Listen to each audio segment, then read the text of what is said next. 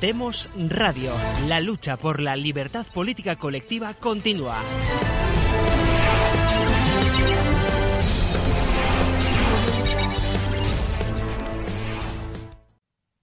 Buenas tardes, queridos amigos.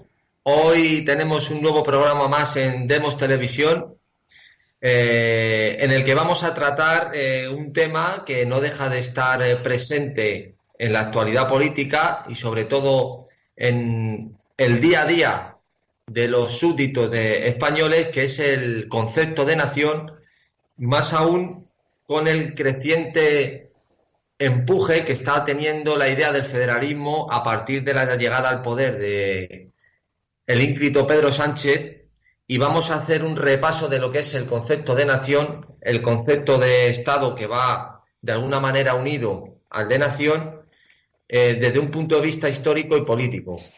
Para tal misión tenemos desde Cartagena de Indias a nuestro compañero y amigo Vicente Ferrer. ¿Qué tal, Vicente? Hola amigos, ¿qué tal? Encantado de estar con vosotros. Y desde Ecuador, que ya ha regresado de su estancia en Carolina del Norte, a Gustavo Pareja. ¿Qué tal, Gustavo? ¿Cómo están? Un gusto compartir con ustedes nuevamente, con toda la gente que nos está viendo y especialmente con, con Vicente y con Pedro, que siempre que estoy con ustedes, hay, el, el, programa es bueno, se pone, se pone fuerte el asunto. Muy bien, mientras no nos pongan ninguna denuncia, estamos contentos todos. Bueno, como yo estoy fuera, yo, yo, estoy fuera, como yo estoy fuera de la cortina de hierro, perdón, de la Unión Europea, no tengo problema, ¿no? Entonces... Muy bien. Bueno, eh, yo creo que para empezar el programa vamos a hacer primero una, creo que una, una primera ronda, por decirlo de algún modo, de cómo se presenta. En, yo creo que es importante dar una noción de cómo se presenta eh, en el imaginario de actualmente en la población española cómo se presenta el concepto de nación, qué entienden por nación y lo que realmente significa desde el punto de vista histórico en un primer término. Entonces, para tal efecto, vamos a comenzar por Vicente. Vicente, ¿qué, qué tienes que decir a esto? Bien, mm, lo que hay que decir es que la gran falencia en este momento es la distorsión que se ha hecho eh, no ya por el concepto mejor más de teoría del derecho, que eso es fácil formularlo enseguida, eh, apelamos a los clásicos de la teoría del derecho y, de la ciencia política y ciencia del derecho y ya está, ¿no? Es decir, tanto tú, eh, Pedro, como, como Gustavo, es decir, enseguida, inmediatamente se puede responder de alguna forma clara y nítida, sino la distorsión tremenda a la que está sometida eh, el concepto de España y qué es España, ¿no?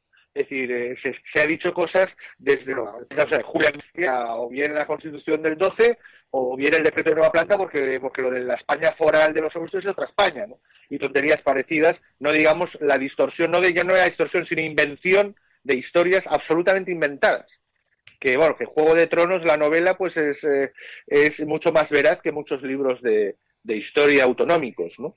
Entonces creo que es importante eh, ahora que, planteemos un poco lo que hemos dicho, eh, qué es, eh, qué es la actual nación política de España, cuándo nace, y eso, y, después, a continuación, cuándo nace la nación material de España primero la nación actual política de España y,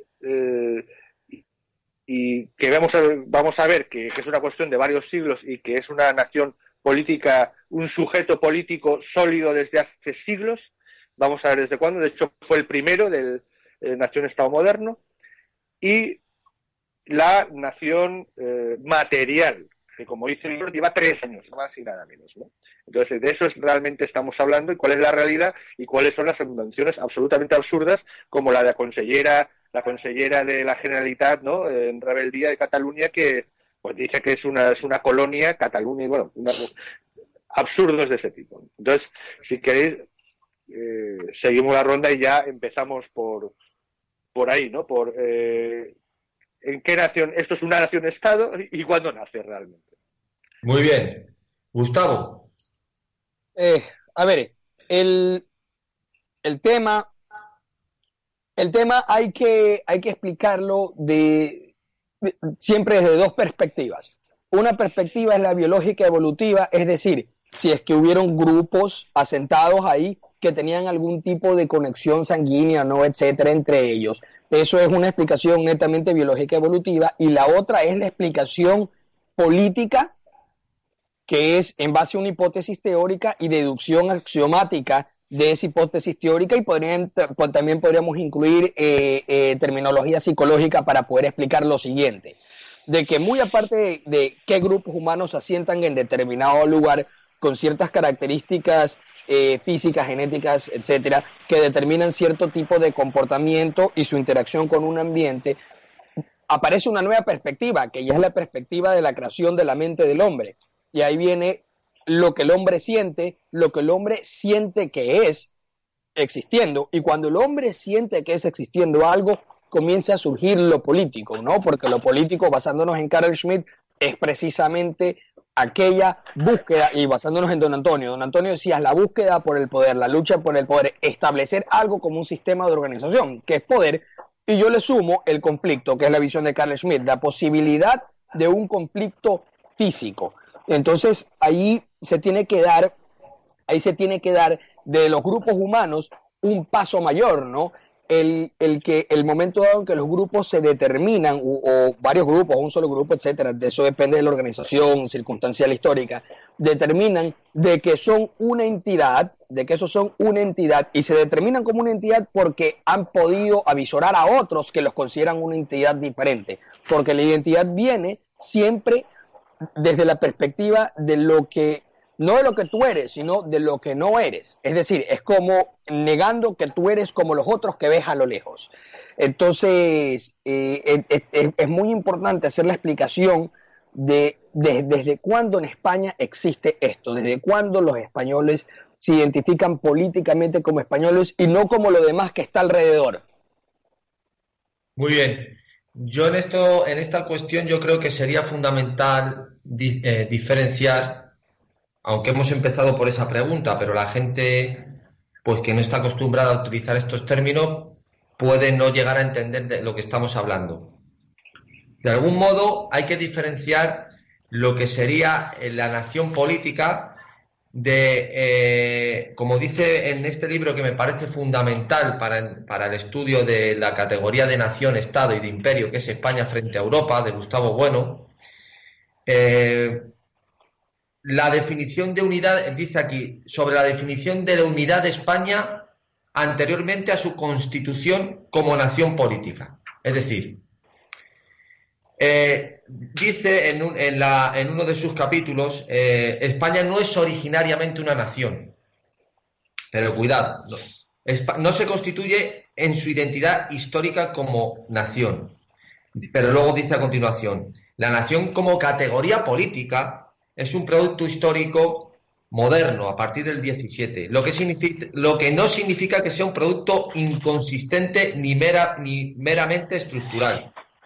Luego acaba desarrollando este tema y desarrolla que la unidad, no como nación política, pero sí como una unidad eh, eh, anterior a esa nación política, ya se da, por ejemplo, en los reinos visigodos y en todo el periodo de la Reconquista, como unión de reinos cristianos. Él lo llama coinonía, que significa eh, comunión.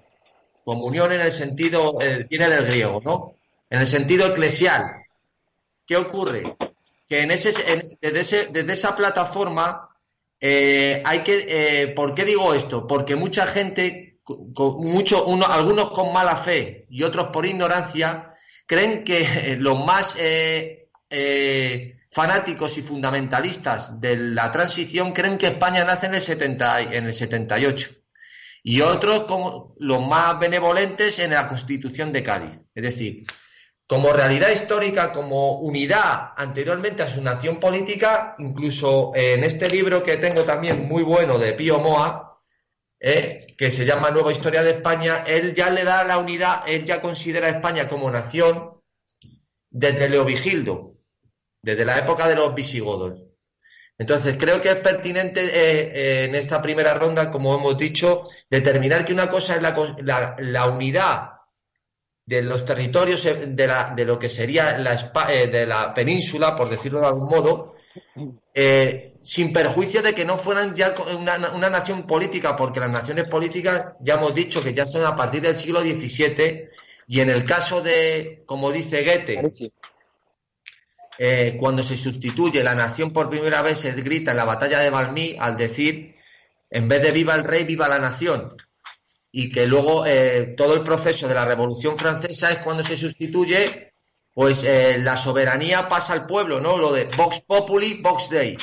Ya no pasa es el rey, sino es el pueblo. Eso ya es un concepto moderno. Pero claro, eso lo que no se puede hacer de manera, con, de una manera, de, con una mala fe tremenda, considerar como consideran muchos que España es nación a partir, en el sentido eh, general del término, a partir de la Constitución española. Con lo cual, todos aquellos que son contrarios a la Constitución ya desechan de partida que a España sea una nación. Entonces, creo que en ese sentido es importante que hayamos empezado con esta cuestión. Y ahora, Vicente, eh, ¿qué te parece? Que, ¿Por dónde quieres abordar ahora? Algo, algo, puedo adelantarme antes de que se me olvide la idea. es muy cortito, antes de que vaya Vicente. ¿Puedo adelantarme? Te, voy a interrumpir. Ya. Que uno, el, término coinonía me parece maravilloso. Es espectacular. Son, eh, lo que eso significa es este tipo de comunidades son las primeras organizaciones políticas estructuradas. El, el, entonces, eh, cómo lo expone Gustavo Bueno es extraordinario. Dos, el, sistema Westfalia, que es el sistema al que te referiste del siglo XVII, que es eh, lo que es mal llamado en ciencias políticas el surgimiento del sistema de Estados-naciones. No es así. Es el reconocimiento de las Estados-naciones que ya existían. Es decir, fue el reconocimiento internacional de una realidad que venía dándose por siglos. Por supuesto, a medida que aumenta el conocimiento eh, jurídico-político, la complejidad de las estructuras eh, sociopolíticas va aumentando, ¿no es cierto? Porque la institucionalidad comienza a explotar. Pero eso no significa que las entidades políticas primitivas no hayan sido tan políticas y tan nacionales o Estado-nación como las que sean hoy, por el hecho de haber sido menos sofisticadas. Lo eran. Entonces, a lo que yo quiero ir es que existe nación desde el momento en que un grupo se determina a sí mismo autónomo y distinto a otro grupo y tiene la capacidad de organizarse en bandas militares para combatir contra los otros en bandas militares. Como resultado de esto hay la muerte del otro grupo o la absorción por supremacía del otro grupo y pueden fusionarse, sea por la conquista o por alianza y convertirse eh, dos naciones en una nación y así sucesivamente. Pero siempre es así. Desde el inicio de la humanidad hay identidad política. Lo que había en España, y, es algo que vamos, vamos ahora, lo vamos a estudiar con Vicente, es una sucesión o una evolución nacional, ¿no? Hubieron entidades políticas más antiguas en España con una identidad de ser diferentes a lo que estaban fuera de la península y que reconocían su autonomía y capacidad militar, porque de hecho combatieron contra los que estaban en, en, las otras regiones y ha venido sucediéndose desde ellos esa misma identidad hasta la actual. Perdona, Gustavo. Es una herencia, es una herencia de poder. Perdona, no, no, no solo con lo que estaba fuera, sino con lo que estaba dentro. Porque ah, España se construye en la reconquista frente al Islam. Y el Islam lo tenía Esa unión de reinos cristianos ya constituye una, una diferencia, una confrontación frente a otros. Claro, es que esa es otra versión. Si, si no os importa, si queréis, eh, dejáis que eh, exponga lo que es realmente mm, la realidad histórica en base, más que en filosofía, como que está muy bien de Gustavo Bueno, pero que, en realidad se cumple, ¿no? Con los datos que yo creo ya científicos y demostrados de eh, en Espiral, que es realmente la base fundamental, ¿no? creo que es la base fundamental e insuperable del estudio de España, tanto la antigüedad como la edad eh, llamada la edad media como la edad moderna, ¿no? no tanto la contemporánea. pero de esas épocas que son las definitivas sí. Entonces vamos a ver, vamos, vamos al meollo de la cuestión. Eh, que en realidad más o menos lo habéis dicho. Lo que pasa es que, ya veréis, como organizándolo bien, es mucho más fácil. ¿eh? La nación, el sujeto, que un poco, que es lo que ha dicho Gustavo, que eso por supuesto que ha existido desde la antigüedad. Y, es con esas características, ¿no? Es decir, eh, el sujeto político. El sujeto político que, que, en el que España es hoy, es decir, ¿cuándo nace? Pues nace sencillamente, es decir, ¿cuándo hay embajador de España o las Españas sin solución de continuidad? Eh, ¿Desde cuántos siglos? ¿Desde cuándo? ¿Ha habido alguna interrupción? ¿Desde cuándo? Pues sencillamente, el nacimiento del Estado moderno. Y para eso, eh, ¿qué diferencia hay lo que llamamos el Almeida falsa, eh, erróneamente? En realidad es la era feudal, y lo porque la era media es un, periodo intermedio pues de, crisis constantes políticas hasta llegar a la estabilidad de crear por fin el sistema feudal ¿no? entonces que España cuando nace nace pues que es el primer estado nación cuando tiene los monopolios cuando los reyes católicos consiguen el monopolio de la justicia arrebatar derrotar a la nobleza feudal eh, el monopolio de la justicia, el monopolio del ejército, el monopolio eh, de la representación exterior. Eso es un Estado. En definitiva. es la totalidad eh, política, la realización de la totalidad política, que es Hegel. Exactamente. Claro. Efectivamente, eso es una realidad sin solución de continuidad. O sea, desde el momento que los reyes católicos ganan, ganan una guerra civil. Que es casual tampoco. Una guerra civil en la cual, eh, pues como ha dicho, nos ha apuntado antes Pedro, eh, en la Edad Media ya había un intento de identidad, de, crear una unidad, lo que Menéndez Pidal llamó el Imperio de los Cinco Reinos. Es decir, si no llega a haber un Estado ya sujeto independiente en, el siglo XI, por ejemplo, porque Alfonso VI se proclama imperator de toda España y, toma Lisboa y toma Madrid y toma Toledo, eh, si, no se consuma en el año 1070 o 1080, sencillamente es por la invasión almorávide, porque fueron tres invasiones musulmanas más. Si solo hubiera sido la primera invasión, España estaría en el, siglo XI.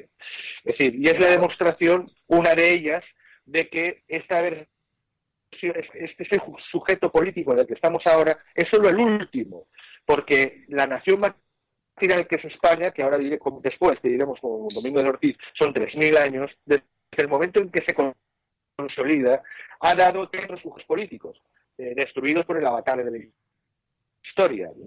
Es decir, por supuesto, vamos a basarnos sobre todo eh, en la ingente obra de, no superada ni, ni refutada de recomiendo los 65 tomos de la historia de, España de Menéndez Pidal, ¿no? Eh, que por cierto, don Antonio García Trevijano tenía el honor de decirme que, era la persona que mejor conocía esa obra, y por eso, bueno, me daba cierta, ciertas vías para analizar parte de, su obra misma. Yo, yo, también te he reconocido eh, ese honor, Vicente, perdona. bueno, la cuestión está, la cuestión está en que eh, los reyes católicos sabían, era un programa, no, no era una guerra civil cualquiera. Y esto va a entrar, veréis, como no es en contradicción con, por ejemplo, lo que ha dicho Dalmacio Negro, lo que ha dicho eh, García Trevijano. Eh, eh, ellos hablan, no, España anda con imperio, no, sí, a nivel general, viene una visión general de la historia. porque al ser como, como un gran nación-estado ya se encuentra con el hecho del descubrimiento de América y también, desgraciadamente, porque el Sacro Imperio Romano de los Austrias empuja hacia el imperio continental europeo que tiene que conquistarlo a la fuerza por la mitad. Entonces, eh, realmente, como don Antonio decía, que Cosme de Medici eh, crea ese Estado moderno, esa, la administración pública, ¿no? como maquinaria del Estado moderno. Y esto, y esto encaja. ¿Qué es lo que ocurre en esa época? En esa época ocurre que la alta nobleza aprovecha las crisis de las monarquías feudales. Estamos hablando que el sistema feudal es que eh, los, grandes señores tenían poder para ellos eran los jueces en su territorio. No había unidad judicial por lo tanto. Eh, que los grandes señores podían tener relaciones diplomáticas directamente con los reyes. Es decir no era no existía el estado que conocemos. Ah, el estado feudal se basaba en las relaciones feudo señoriales que es lo que dura hasta la Revolución Francesa, lo que conocemos, el sistema socioeconómico, y las relaciones feudo-vasalléticas, es decir, el feudalismo político. Ese es el que España derrota por primera vez. el que los reyes católicos derrotan por primera vez en Europa y tal vez en el mundo. Es decir, eh, se derrota ese, feudalismo político y los reyes católicos unifican esos monopolios. En Eh, las eh, Cortes de Madrigal, eh, todavía en plena guerra civil. Vi- Vicente, España es el primer imperio 1476, sí. España es el primer imperio en el siglo XVI, España es el primer imperio europeo desde la caída del imperio romano. Y esto, Henry Kissinger. Por supuesto. ¿Por qué? Porque, eh, porque, claro, Lu- y es Carlos porque- Magno porque- fracasa. Carlos Magno a los 100 años se desmorona el Sacro Por Imperio Romano. Germánico y el único que lo logra formar el Estado, eh, fue, fue, eh, en España la Casa de los Habsburgo, que es con, con, con, con- Carlos, con Carlos V. La cuestión es que el feudalismo, al ver que la recuperación del Estado romano fracasa en los cinco primeros siglos de la Edad Media, Yes. el último intento con Carlos Magno, en el Imperio Carolingio, pues entonces, bueno, le dan la solución del feudalismo, que es mezclar el poder de los privados pues con, el, con las falencias que no existe porque no hay un Estado realmente capaz de asumir esos monopolios. Bueno, pues por fin lo logran los reyes católicos. Ese, ese, ese sujeto político, ese representante, esos embajadores que ya hay de los reyes, ya, ya hay embajadores hasta nuestros días. O sea, no hay, eh, es un mismo sujeto político, ¿sí? Eh, eh, la España que conocemos. Pero es la última versión de una España material, que ahora después también veremos, que cuando nace la España material porque es una maravilla, ¿no? Es decir, y como y, ese y este sujeto político es diferente al su pero naciendo de la misma nación material que el sujeto político que se intentó en mitad de la Media derrotando la primera invasión musulmana y que no fraguó en pleno simplemente porque hubieron la, de- la invención almorávida, almo, almohade y benimerín, o sea, crisis después consecutivas. ¿no? Y, luego, por supuesto, lo que ha dicho Pedro, naturalmente eh, el sujeto eh, independiente político de España, eh, la nación española como, como país independiente, es un hecho con Leovigildo y lo ratifica Recaredo en el tercer concilio de Toledo en el 589, porque unifica, fíjate si era la fuerza, la, tenía la fuerza material de España, que obliga a quien tiene el poder político y militar a cambiar su idioma, a cambiar su religión y Imagínate. adoptar las, le- a las leyes romanas para, para poder funcionar en la unidad nacional. Era poder De hecho, político de año- verdad. en el año 620 San Isidro Sevilla en sus etimologías, que es un precedente de las de, las, de la enciclopedia, ya escribe o, España la más grande de las naciones. eh, y España la es una unidad en ese momento, en 625, desde el norte de, África, porque pertenecía a la provincia romana, hasta toda la península eh, ibérica. Es, es la nación. Entonces, eh, es técnicos eh, irrefutables en los cuales se intentan, pues, ni, siquiera mostrar, ¿no? O se intenta confundir. Eh, la nación eh, España actual nace, evidentemente, con el primer Estado en Europa y en el mundo que logra hacer eso, un Estado, los monopolios del Estado, ¿no? Y eso no ocurre en Inglaterra hasta las leyes de supremacía de la corona de 1534. Eso no ocurre en Francia eh, aunque con, con permiso de- del maestro Centeno, porque creo que el otro día confundió, decía que era la primera, no, porque él dice que al final, me imagino que se referirá al final de la Guerra de los 100 años, que unifica la corona francesa, tampoco, porque la Casa de Valois destruirá la, la- la corona francesa y no hay, no hay solución de continuidad. No ocurre hasta que ya es feudal, además. Y, no, no y seguía, segui- exacto, era feudal, había manorialismo Claro, igual. hasta, hasta, hasta Luis Eh. XIV que derrota al feudalismo político. Es, es- se trata de cuándo se derrota a los feudalismos políticos.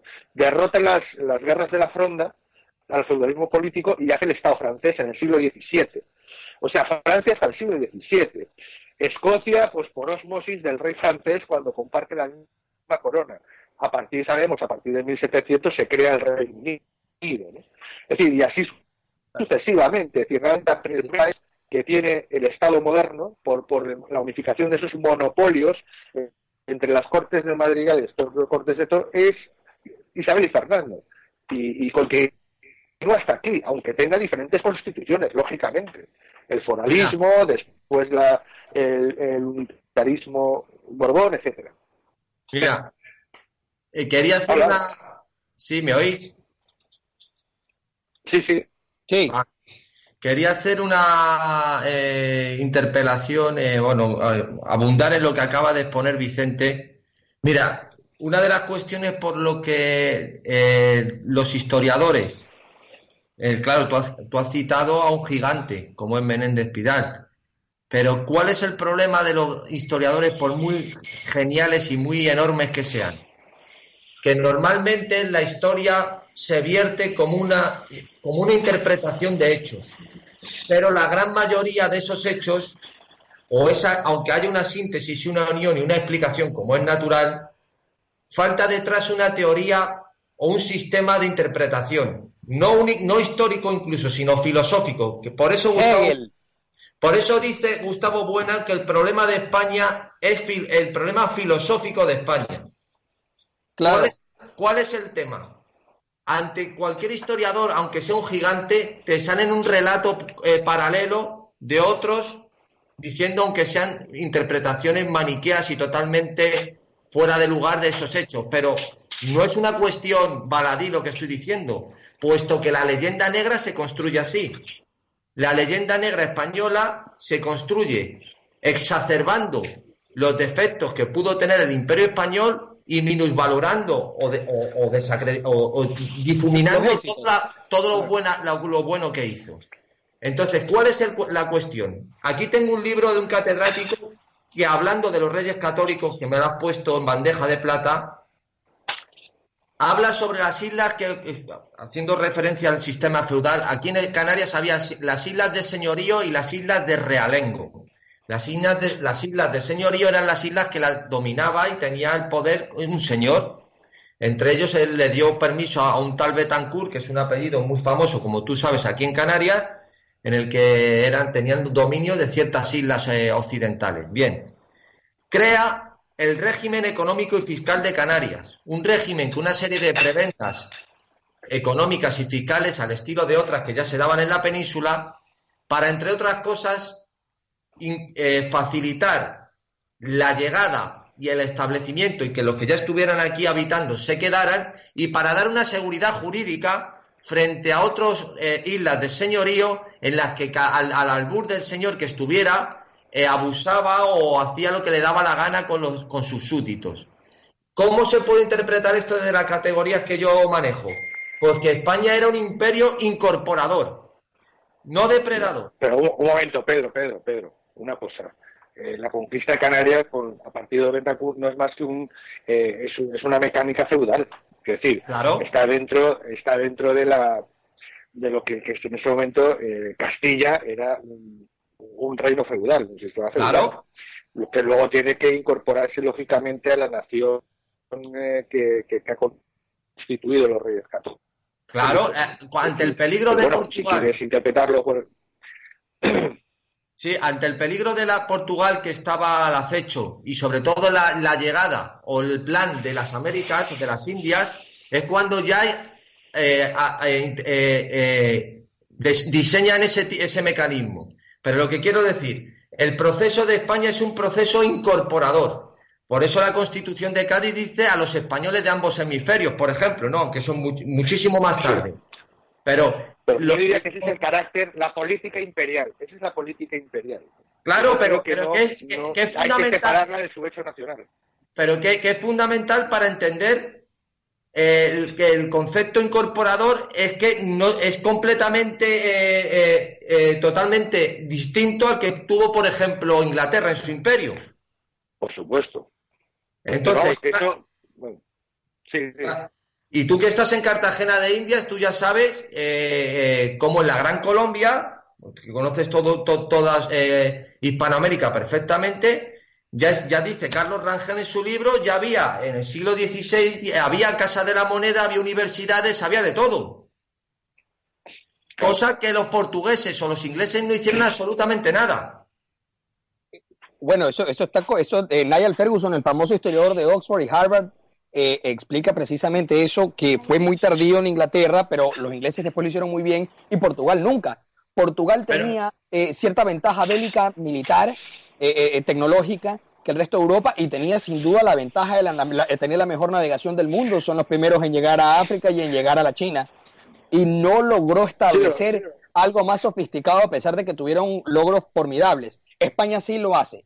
Y el problema es que España cae, presa de su propio éxito y, eh, y, y, como España fracasa por su propio éxito y por una cuestión que Huerta de Soto ha explicado, y lo encontraron los escolásticos de, de, de, la Universidad de Salamanca, claro que fue el, exceso de cantidad de plata y oro que destrozó la economía española y el imperio se viene guarda abajo y un mal sistema de monopolios que tenían y los ingleses aprenden de los errores de España y se disparan, tomando eh, a España como el modelo. ¿ah? Ojo, eh, España fue el modelo que todos los estados europeos siguen y obviamente aprendieron de los errores de los españoles.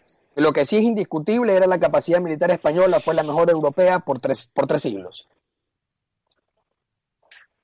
Sí, un poco lo que yo creo que es que no hay que confundir, aunque precisamente los enemigos de los, independentistas, que son en realidad pseudo nacionalistas, no tendríamos que decirlo nacionalistas, no pseudo, claro. son nacionalistas, eh, porque porque es se acogen a todo el tema a, todo el tema imperial pero en la política imperial eh, mezclarla con el, eh, el, derecho nacional creo que creo que eh, hay una política de imperio porque se encuentran con un desafío gigantesco. Es decir igual que Estados Unidos su digamos su leitmotiv su, su, su argumento para, para tener legitimidad ante democracia y quien lleva la, la democracia y la libertad, España, eh, eh, con el imperio, con el Sacro Imperio, se hace la, es la única, eh, es el país que va a llevar lo que Carlos llamó, el emperador Carlos, el imperio universal, cristiano al planeta entero, ¿no? Y por cierto, casi, casi por cierto, quiero decir, llega a Japón, llega casi a dominar Japón social y, políticamente, casi, ¿eh? la economía con, con, la plata eh, invade, es la primera, es el primer dólar que existe en el mundo. De hecho, la palabra dólar nace de la moneda española, del escudo español. Del Real de A8. Pues sí, que es, el, que es en, en, austríaco, en, bueno, en alemán de Austria, se llamaba Thaler. Entonces, el Thaler, los, reyes de Austria llamaban al escudo español de plata que dominó el mundo eh, Thaler, ¿no? Y entonces, claro, los, los anglosajones de Thaler eh, derivaron a dólar, pero era la moneda española. De hecho, por eso mismo cuando nace Estados Unidos eh, es el dólar español, esa es su moneda. Tardarán 20 años hasta cambiar la moneda española a Estados Unidos por su, propio dólar. Entonces, eh, eso es el hecho imperial y en, ese, y en ese hecho imperial tratan de mezclar los, los nacionalismos internos el hecho nacional. Y creo que es un, bueno, creo que es una falsedad, no es que sea un error, es una falsedad. Es decir, una cosa es, eh, de eso se aprovechó, en realidad la única que, que logró hacerlo fue Portugal. Eh, Portugal, cuando España logra, logra hacer esa unidad política moderna, ser este estado de monopolios, claro, Portugal es una realidad feudal todavía. Entonces, es, eh, consciente de ello. en el siglo XVI habla de, en los Lusíadas, Luis de Camões, de castellanos, portugueses, españoles todos. Es decir, porque el concepto de España como la nación España era todo. Pero ellos atribuían su independencia que en realidad no querían estar con los castellanos. Entonces, eh, cuando Portugal se adhiere a España por última vez, luego ya, en el siglo XVII, ya se separa, no hablando contra Castilla, sino ya contra España por eso el nacimiento de, realmente de Portugal como nación moderna es eh, a partir de 1640, es el siglo XVII, no antes. ¿no? Decir, porque renuncia a su españolidad a partir del siglo XVII para ser ella misma auto, autodeterminarse en una nación propia. ¿no?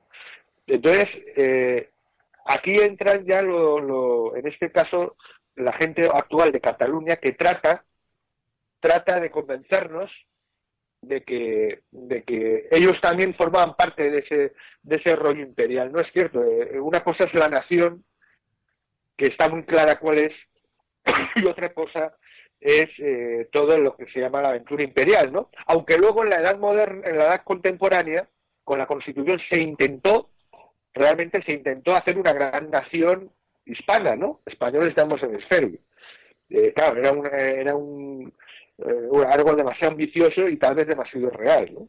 pero, pero la realidad es que es...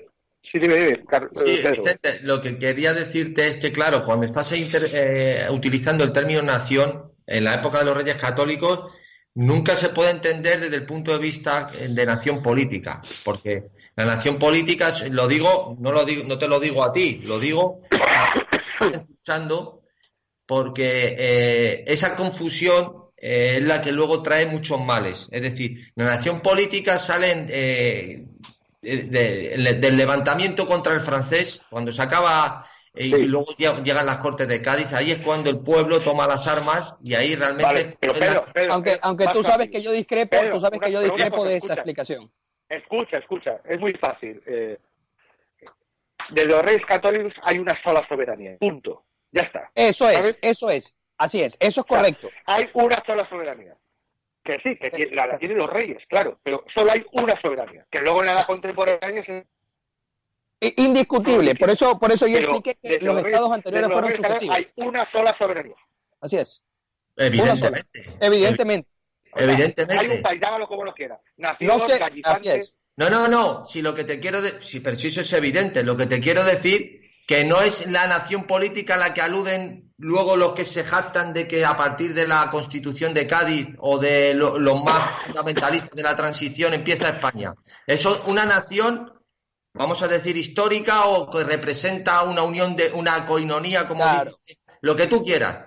Es simplemente una aclaración que como nación política no estamos utilizando ese término en ese contexto.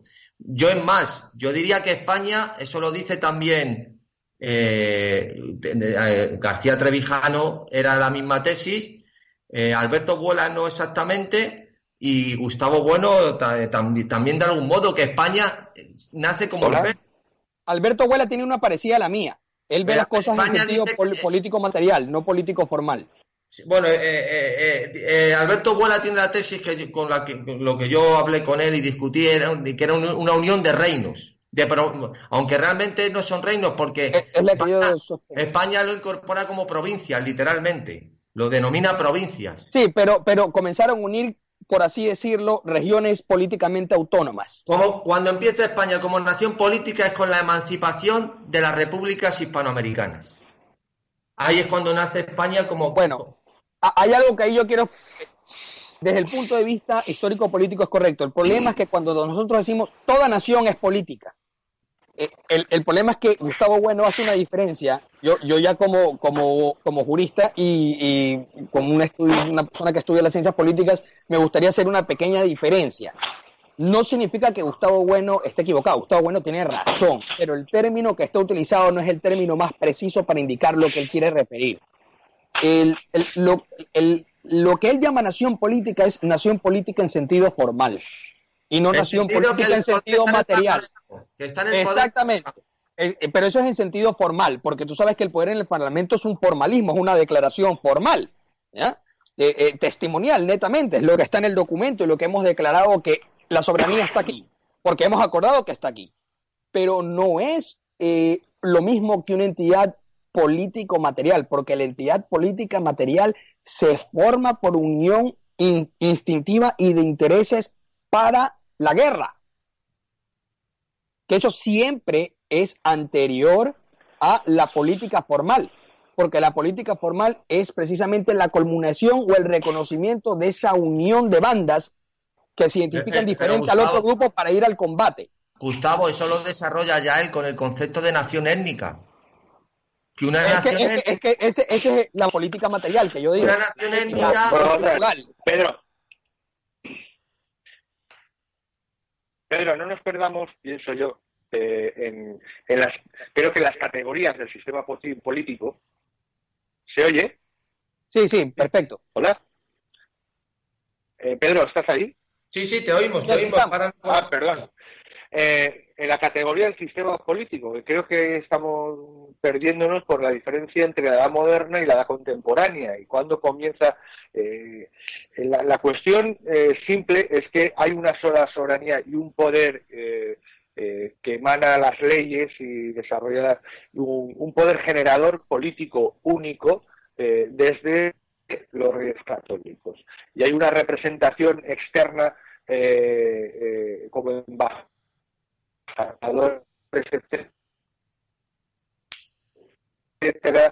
desde los Reyes Católicos. De Navarra, porque Navarra, por eso tiene una explicación muy sencilla, que fue que se retrasó porque había un interés de Francia con, con, la guerra civil navarra, los beamonteses, los aramonteses y tal.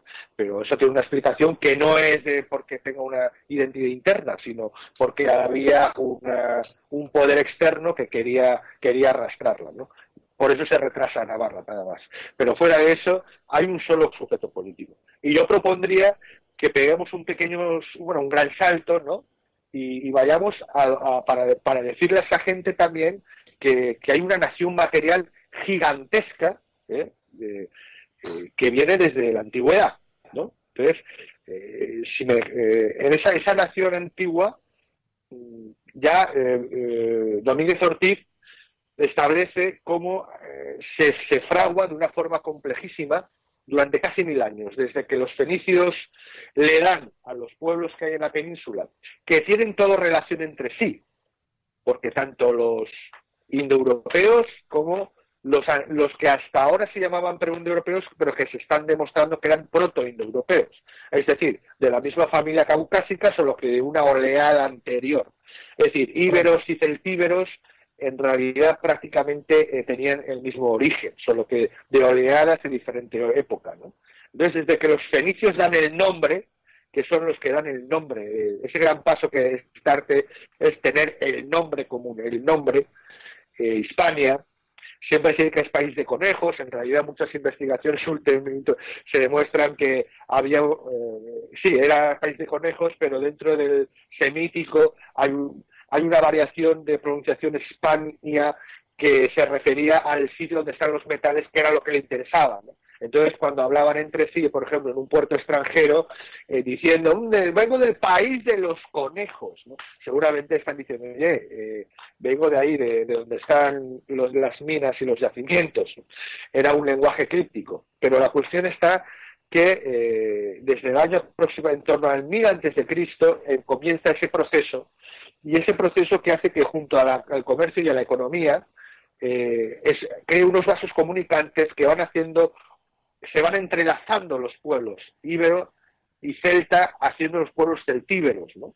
y dando una unidad. Esa unidad se muestra por primera vez, y por eso ahí comienza la nación material de España, ya es una realidad, después de esos mil años de entrelazar, de generar la nación material, cuando, no en la primera, sino en la segunda guerra celtíbera, Viriato, y eso está, lo, nombra Menéndez Pidal, refiriéndose a que lo insinúan muchos autores eh, propios de la época, que Viriato visitó Numancia, y que seguramente decían entonces, les dijo, eh, vosotros que somos hermanos de padre y hermanos de madre, como diciendo, tanto por celta como por íberos. Y, es una guerra política, porque no tenía ninguna razón en la segunda guerra política para levantarse los pueblos del Tíbet. Ya tenían más o menos un acuerdo con Roma, ¿no? Eh, no, no es como la primera guerra celtíbera que está ya por el tema de, una muralla, ¿no? Es decir, por cierto, que ahí nace el concepto de, del espíritu y, la, y, la, y lo que es la, letra de la ley, ¿no? los, eh, en el acuerdo era que no se podía eh, acabar la muralla y en Segeda y ellos lo que hacen es reparar la muralla que hay, diciendo que no la han acabado. Pero los romanos alegan el Senado, bueno, pues es que están violando el espíritu de la ley, ¿no? Pues bueno, eh, eso no es eh, la, primera guerra. La segunda guerra es una guerra política. Es una guerra que, ya, que exclaman a la hispanidad. Y ya nos encontramos autores como, como Estrabón o Tito Livio o Lucio Aniofloro, que directamente habla de la nación hispana, ¿no? que está en rebeldía. Y por cierto, ya entonces dice, les cuesta mucho organizarse jerárquicamente, pero eh, menos mal. Eh, decía el Linio Aniofloro ya en esa época, o sea, teníamos malos políticos y mala capacidad de organización, pero, eh, pero mira, si, si, haces aquí muy bien, queridos amigos, hemos tenido un pequeño problema técnico o ha tenido que abandonar la conexión nuestro amigo Vicente Ferrer.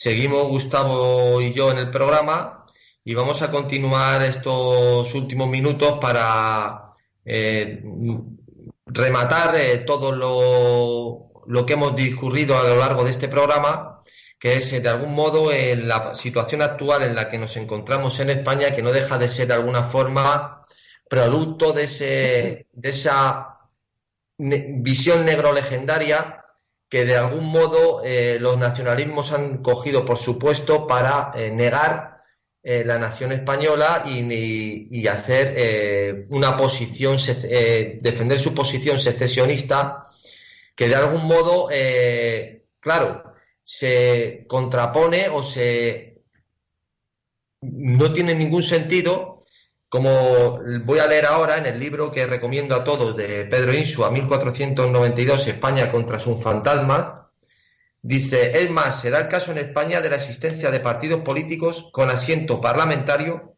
en cuyos programas figura el no reconocimiento de la soberanía nacional española. Esto es, insistimos, partidos representativos de la soberanía nacional española, según aparece en el artículo 6 de la vigente Constitución, pero que sin embargo no reconocen la legitimidad, a veces ni siquiera la existencia de dicha soberanía nacional.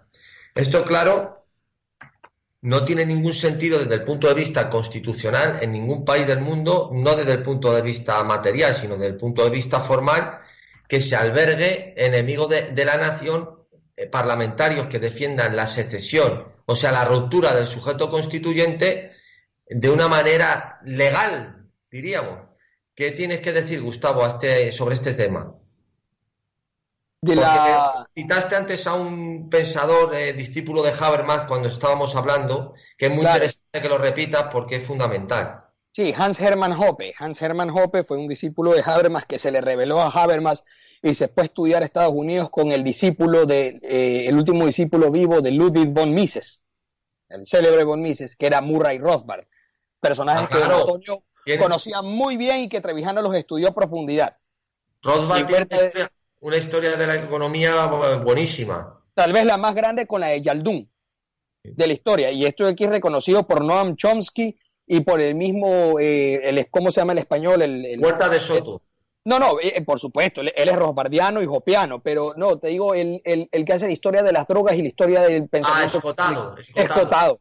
Es decir, los grandes, los grandes eruditos mundiales han reconocido que Rothbard ha sido uno de los hombres que más ha colaborado en el mundo al, desarrollo de eh, una filosofía de la historia económica. Eso es lo que ha venido a hacer Rothbard. Y ahí es cuando Hans Hermann Hoppe se sale de la escuela de Frankfurt, de la, de, época, él sigue siendo un subjetivista, y aplica el sistema de la ética discursiva con la teoría austríaca libertaria que es una teoría netamente, netamente occidental europea.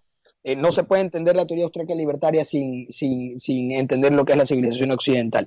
Bueno, entonces lo que dice Hoppe es que en su libro en el cual analiza el, el fracaso de la democracia, es Democracy, the God That Failed, la democracia, el, Dios fracasado. No, no recuerdo el título en español, lo he leído en inglés.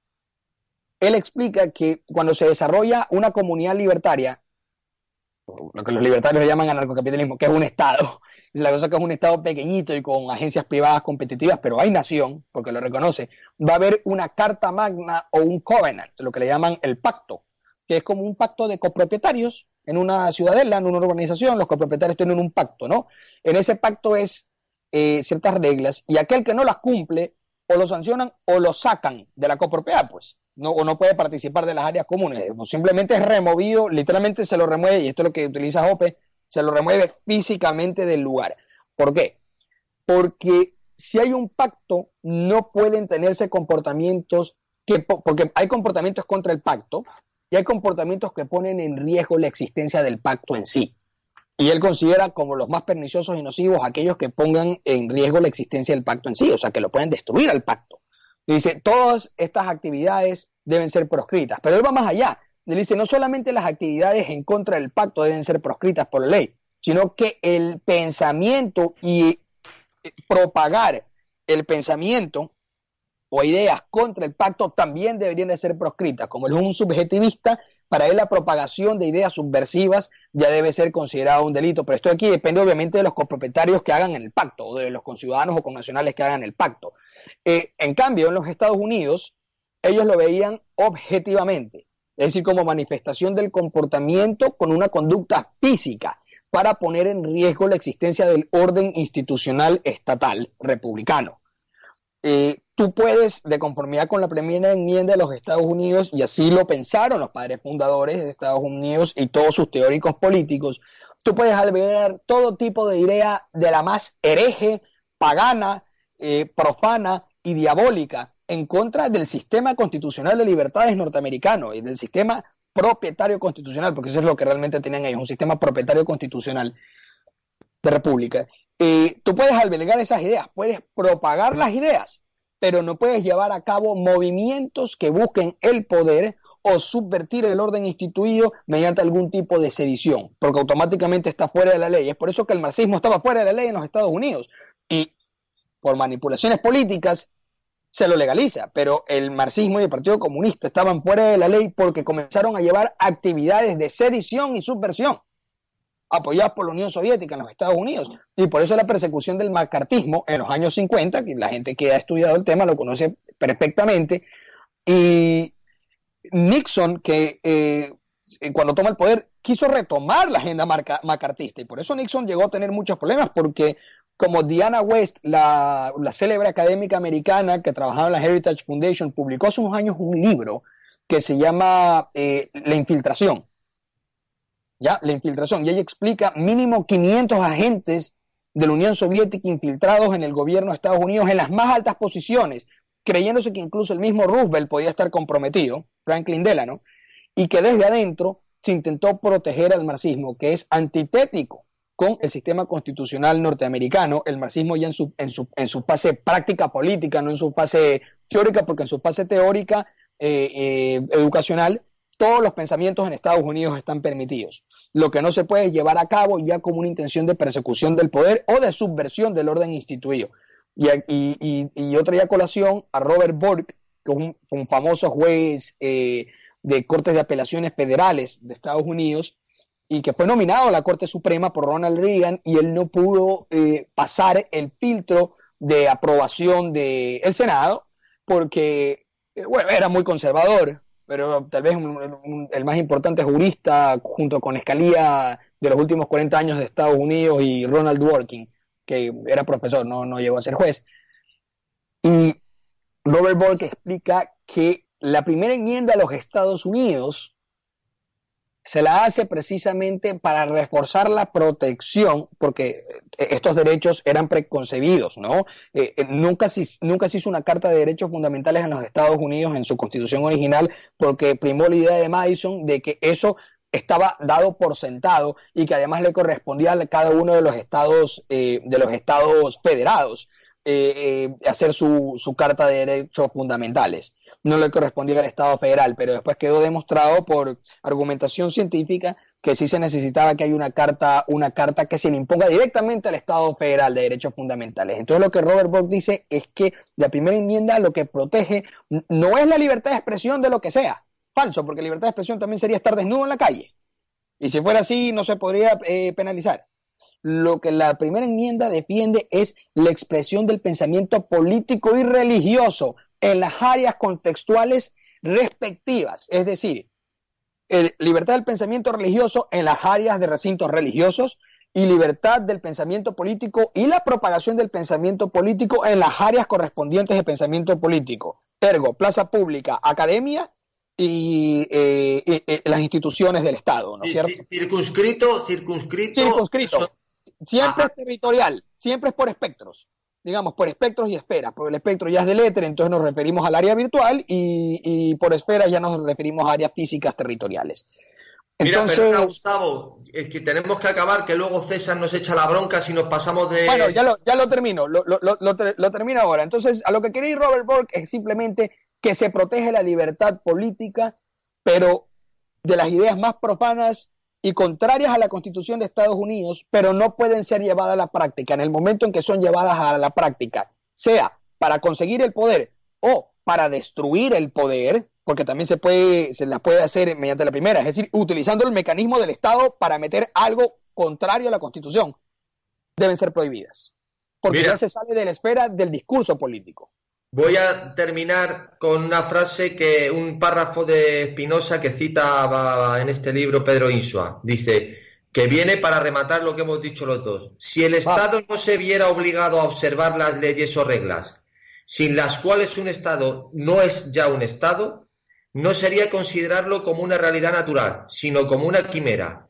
El Estado comete, pues, falta cuando cumple o tolera actos susceptibles de arrastrarlo a su propia ruina. Dice, para que un Estado permanezca libre debe continuar haciéndose temer y respetar, si no, deja de ser un Estado. Sin duda. no puede, un Estado comete falta cuando cumple o tolera cuestiones que son susceptibles de arrastrarlo a, una ruina, a su ruina. Es decir, es intolerable un partido secesionista en una nación política, en un parlamentario. Y, esa teoría libertaria, quiero que sepas que esa teoría libertaria es los que defienden el propietarianismo, es decir, el Estado como la propiedad privada y la copropiedad de los condóminos. Tú, sabes que ellos se remontan los libertarios mucho al sistema del derecho romano y el derecho español. Eh, claro, todo aquello que ponga en, riesgo la existencia de la, de la propiedad privada y de la propiedad que esos privados comparten, es decir, la infraestructura común, es la desintegración, pues que vas a partir las calles, las vas a dividir, vas a destruir las áreas en donde están nuestros pastizales, nuestros campos. Es la desintegración de todo el desarrollo y de todo lo que las personas han hecho mediante ahorro y trabajo. Claro.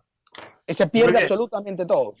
Gustavo, pues vamos a, terminar ya por hoy, que estaremos en el límite. Y nada, gracias por tu colaboración y hasta el próximo programa. Un fuerte abrazo. Programa, programa fascinante. Abrazo. Gracias por escuchar Demos Radio. Puedes seguir nuestras retransmisiones en nuestras redes sociales. En YouTube Demos TV, en Facebook Demos Radio TV y en Twitter Demos Radio TV.